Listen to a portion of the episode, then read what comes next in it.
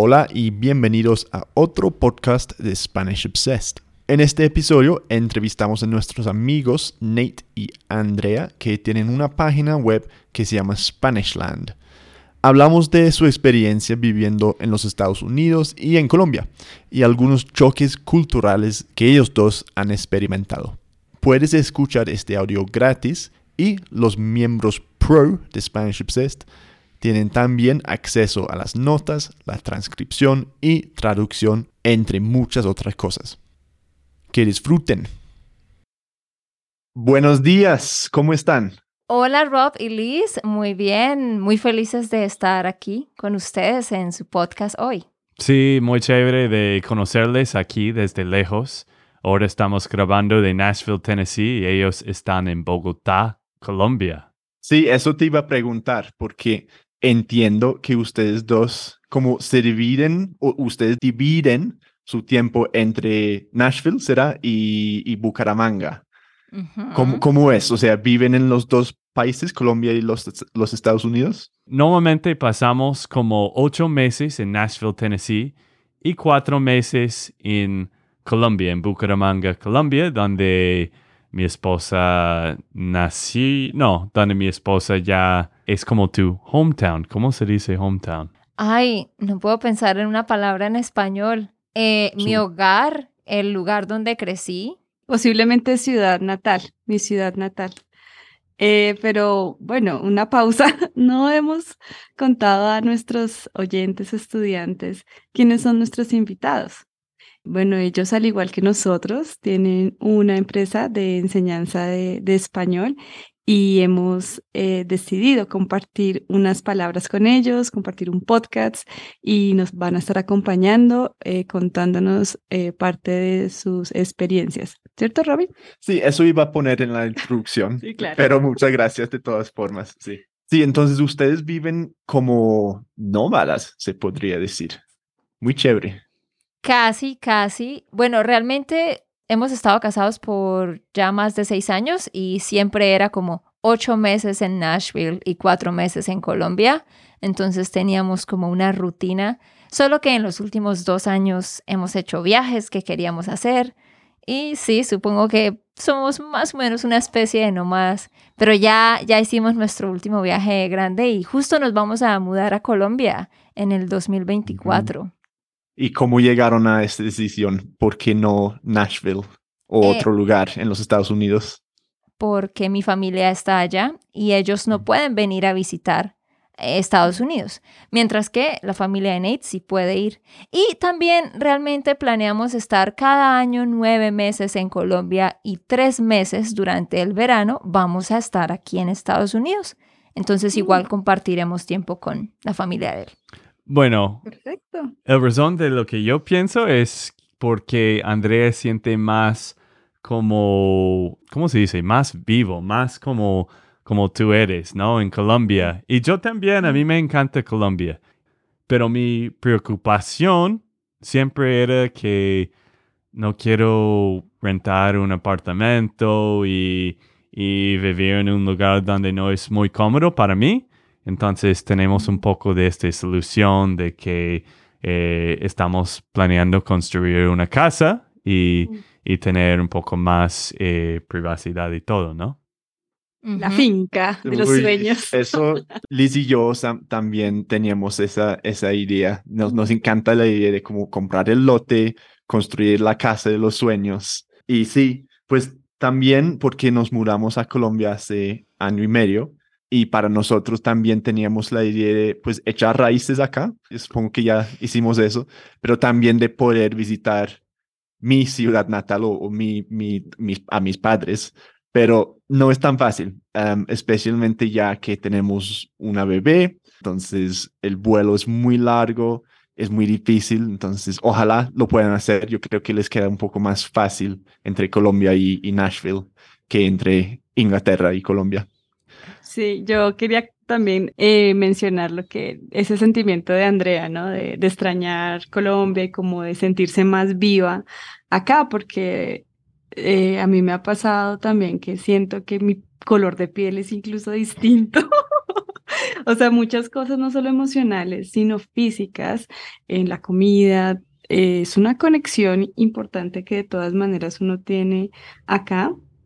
Echo de menos cosas de Inglaterra, desde luego, pero, pero sí, hay un tema ahí vibrante en la vida de uno que, que hace que, que uno quiera estar de nuevo como conectado.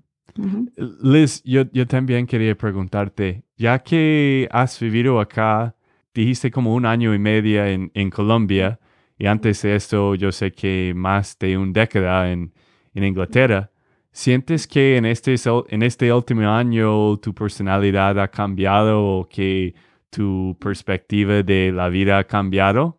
¿O sientes que eres la misma Liz de Inglaterra? No cambió 100%. No me imaginé que me fuera a cambiar tanto la vida, pero no solamente por el hecho del cambio del continente, sino porque llegué acá en embarazo y, y más el rol de, de mamá.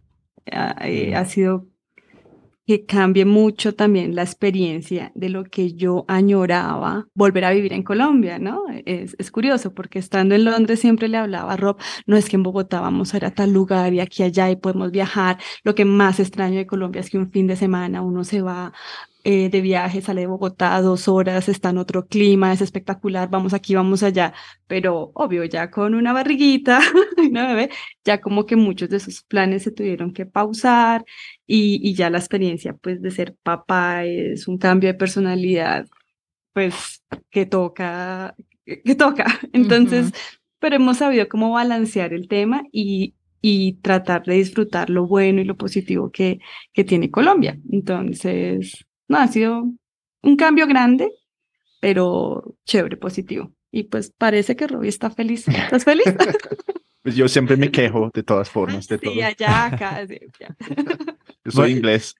Sí, estaba pensando eso, ¿no? Eres, eh, eres inglés, entonces tiene que, todo es como, todo bien, ¿no? No es nada, eh, no sé si este fama es cierto, pero no son muy expresivos a veces de, de Inglaterra, ¿no? Sí, pues yo siempre digo como una anécdota, no sé si, es anécdota, pero un ejemplo. Anécdota. Anécdota. La diferencia principal como entre Inglaterra y Colombia es que si, a ver cómo es, si pides a una persona un favor o algo en Inglaterra, van a buscar una excusa o la manera de decir, la manera de decir que no, o sea, que no te pueden, no te quieren ayudar. Pero aquí es el contrario, lo contrario buscan la manera de decir que sí. Por ejemplo, cuando, cuando estábamos en la costa, teníamos que sacar plata, dinero de, de una, ¿cómo se dice? de un cajero. Pero estábamos en un bus, entonces el bus paró con todos que estaban a bordo y nos esperaron como 15 minutos mientras Liz hizo una fila para sacar plata y nadie se quejó. Y yo le dije, imagínate en uno de esos buses rojos en el centro de Londres que, que se para, es imposible. Eso no pasa. Exacto. hay, hay miles de ejemplos así. Claro, las culturas son tan diferentes y eso también pasaría aquí en Estados Unidos, ¿no? Es muy similar, entonces tenemos varias anécdotas así también. Vamos a eso, gracias. Eso es justo lo que les iba a preguntar, porque una experiencia parecida de que cada uno han vivido en un país que no es suyo y hay una palabra que es, o dos palabras choque cultural. Yo tengo miles de historias acá, pero yo quiero saber como desde su perspectiva, de pronto em, empezamos con Andrea, ¿cuántos años han vivido o has vivido en, en los Estados Unidos? Seis años. Seis años. Entonces, ¿qué, ¿qué, es lo que más te ha sorprendido de los Estados Unidos? De, y todo ese en, en, Austin y en Tennessee, ¿cierto? Eh, bueno, hmm, por dónde empezar. Muchísimas cosas. Primero, me gusta mucho Estados Unidos, me gusta el orden, eh, los sistemas que son muy efectivos, que la gente es puntual, pero cosas que me han chocado o que fueron sorprendentes para mí, a ver, voy a pensar en tres rápidamente. La primera, en las conversaciones. La gente, todas las respuestas son muy generales y muy superficiales y no se entra en detalles. Yo hablo mm. mucho y yo doy muchos detalles. Con la familia de Nate me siento súper cómoda hoy en día porque puedo ser yo. Ellos saben que yo hablo mucho, que doy detalles y ya les gusta. pero al principio era como complicado encontrar esa química. Andrea no le gusta que entre las mujeres o hombres, aunque hombres también con amigos dicen, te amo, te amo, I love you, ¿no? Y pues realmente después no hablan con ellos por como seis meses o eh, siguen la vida. Sí, eh, ok, esa puede ser la cosa número dos, que pues yo he notado en muchos diferentes contextos que la gente se despide y es como, love you, love you, o I love, uh, I love burgers, I love Coke. Como que ese I love se usa mucho para cosas. Entonces, eso fue interesante para mí ver cómo la gente dice mucho I love. El concepto de espacio personal, ¿sí? Em, eh, fue interesante para mí, sobre todo con las relaciones con las personas, saber hasta dónde puedo entrar, hasta dónde puedo decir, hasta dónde puedo dar mi opinión. Sí, pues interesante. Yo creo que reconozco algunos de esos puntos por como lo que conozco de los estadounidenses, pero no creo que sea así en Inglaterra, ¿cierto? O mm. sea, ¿dirías lo mismo tú? Pues no sé, me estoy pensando, interesante lo que Andrea nos expresa, porque, y trato de llevarlo también como en mi experiencia personal. Creo que también obedece un poco como al tema de la personalidad de, de la gente. Yo, por ejemplo, yo no soy tan expresiva, ¿cierto que no? Mm. Entonces, yo, a mí me preguntan algo y cuando, como tú decías, como lo general, eh, no el detalle tanto a veces y a veces incluso no me extiendo mucho en conversaciones. Yo creo que soy más como una, mm, ¿cómo se dice? Que alguien que le gusta escuchar. Yo como que escucho más en las conversaciones que de pronto eh, no expreso tanto, sino que escucho más. Entonces, de pronto también es algo muy relativo, porque también, sí, conocí a personas allí en Inglaterra, como de, de, las dos, ¿no? O muy mm. expresivas, o de pronto no tan expresivas con tantos detalles. No sé, de pronto yo creo que puede ser algo como, como relativo. Pero entonces lo, la misma pregunta a Nate. No sé si tienes como unas experiencias concretas que has vivido acá, como de choque. De choque cultural, de ser extranjero en, en, Colombia. Bueno, no voy a usar todo el tiempo como André en esta parte, pero sí tengo muchas experiencias y más que todo, lo más grande eh, y lo, lo, que la gente muchas veces dice es, cuando tú cases con alguien, tú cases con la familia. Y eso quizás es cierto en Estados Unidos, pero es aún mucho más en Colombia, ¿no? Entonces, mm. eso es algo que... Tú tienes muchas esposas, entonces. Exacto, es como, wow, este primo ya es mi hermano, ¿no? Eh, eh, pero más que todo es la cómo la gente piensa en familia. Y quizás es porque la mayoría de familia ahí en, en Colombia viven en la misma ciudad toda la vida. En Estados Unidos, todos mis primos y tíos viven en diferentes estados miles o miles de kilómetros y miles de, de mi casa, entonces no pienso en ellos mucho. Pero Andrea siempre está pendiente en todos los primos, en los tíos. están, tenemos una fiesta de cumpleaños todas las semanas porque estamos celebrando todos los 28 primos, una, uno, al menos uno o dos a la semana. Es una locura. Y ellos cantan la misma canción que cantan terrible, eh, todo, o sea, y dura como cinco minutos la canción de Feliz cumpleaños. Uy, no, sí, sí, Nadie sabe cantar.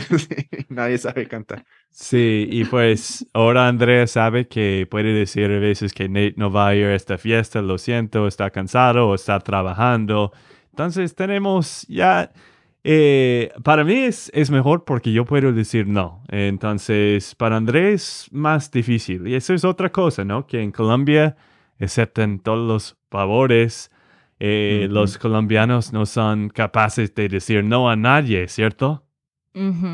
Sí, yo creo que esa es una diferencia grande y puede ser algo negativo. Sobre lo que él dice es que mi familia es muy grande y todos vivimos en la misma ciudad, entonces eso no ayuda tampoco. no los puedes escapar. Antes de introducirnos al mundo de Spanish Land, eh, me gustaría saber qué, qué hacían antes, antes de empezar este proyecto maravilloso y ya Robbie creo que va a hacerles unas preguntas más puntuales acerca de, de esta empresa que, que es tan exitosa. Eh, no, en mi caso pues yo era profesora de inglés yo estaba enseñando inglés y bueno, realmente justo antes de graduarme nos casamos y así que justo después de casarnos empezó todo esto. Entonces realmente era profesora de inglés y ya inmediatamente me, me volví profesora de español eh, porque todo inició de una vez. ¿Y, ¿Y qué te llevó a los Estados Unidos? Bueno, pues yo vine acá como voluntaria por seis meses con una organización de misiones para enseñar inglés a estudiantes. Y Nate y yo nos habíamos conocido antes de eso por internet, entonces estando aquí, pues nuestra relación creció y ya luego terminé mi carrera, un año más tarde nos casamos y, empezamos a hacer todo esto. Fue nuestro hijo desde el inicio, Spanishland. Sí, sí en, en, mi caso, bueno, yo me gradué mucho antes de Andrea. Yo, tengo, yo llevo siete años, más que siete años de Andrea, que Andrea, ¿cierto? Yo le llevo siete años a Andrea. Ahí está la profesora. Uy, sí. Entonces yo trabajaba en contabilidad por más o menos 12 años. Yo trabajaba ahí en varias empresas y siempre quería empezar mi propio negocio, siempre quería hacer es algo así como Spanishland y hice varias cosas, pero con un poco de éxito, no, no tanto. Entonces, de eso empezamos Spanishland. Bueno, y hablando de Spanishland, uh, cuéntanos cómo tú ¿cómo se dice, profe? Elevator pitch, como un resumen de, de no sé cómo es. No sé en español, pero sí, como eh, la historia resumida de... El elevator pitch suena mucho mejor.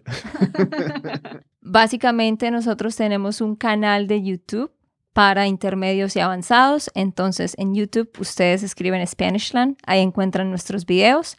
También tenemos dos podcasts Ah, en uno nos escuchan a nosotros hablar y yo corrijo los errores de Nate, hablamos de gramática, hacemos ejercicios.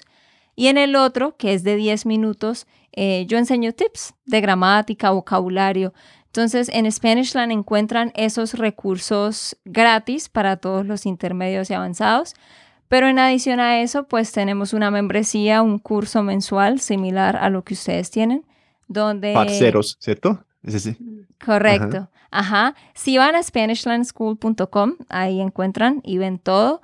Entonces, sí, la membresía de parceros, correcto, donde pues tienen cursos cada mes, clases en vivo cada semana y pues muchos materiales ahí. Entonces, es básicamente eso lo que nosotros ofrecemos. Bueno, y ustedes también, no sé si hacen esta oferta a todo el mundo, pero hacen eh, viajes de inmersión, ¿cierto? De hecho, sí, eh, acabamos de cumplir el décimo viaje en marzo de este año. Eh, empezamos un poco antes de la, en 2019, ¿no? Entonces, eh, sí, lo que hacemos es traer varios estudiantes, como 15 estudiantes, a Medellín o Bucaramanga y pasamos tiempo ah, de enseñanza con Andrea y también tiempo de, de visitar varios sitios ah, juntos, pero estamos poniendo un, un pequeño pausa en esto porque ya estamos pensando más en un futuro entre André y yo con un bebé, quizás, vamos a ver. Pero sí, estos viajes han sido muy, em, no sé cómo explico, pero muy em, chévere para nosotros, ¿no? De conocer nuestros estudiantes en persona. Y también justo ahora acabamos de lanzar, en vez de estos viajes de inmersión con muchos estudiantes, la posibilidad de que los estudiantes vengan y vivan con una familia por una semana en nuestra ciudad. Entonces, sí tenemos esas experiencias de inmersión, solo que de una forma diferente. Bueno, muy chévere. Muchísimas gracias, Andrea y Nate. De pronto les vamos a invitar otra vez al podcast o hacemos alguna otra colaboración, pero muchísimas gracias por su tiempo. Claro que sí, y, queremos conocerles también en persona. Yo sé que ustedes ya están viviendo en Bogotá. Nosotros vamos a estar en Bucaramanga, entonces quizás el próximo podcast o video va a lanzar en persona. sí, traemos todo el equipo. Ojalá que sí. Muchísimas gracias en serio por habernos invitado. Nos gustó estar aquí.